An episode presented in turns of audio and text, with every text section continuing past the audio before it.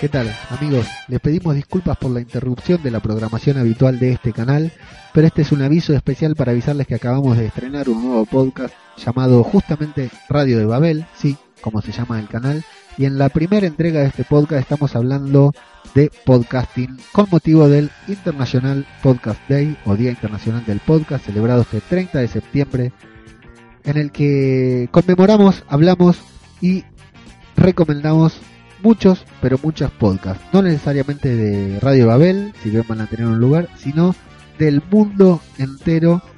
Les vamos a recomendar, les vamos a contar qué es lo que escuchamos, qué pueden escuchar y dónde. Así que los esperamos, pasen por nuestro canal, búsquenlo en Facebook, Twitter, Evox, iTunes, Radio de Babel Podcast y nos van a poder escuchar. Muchas gracias.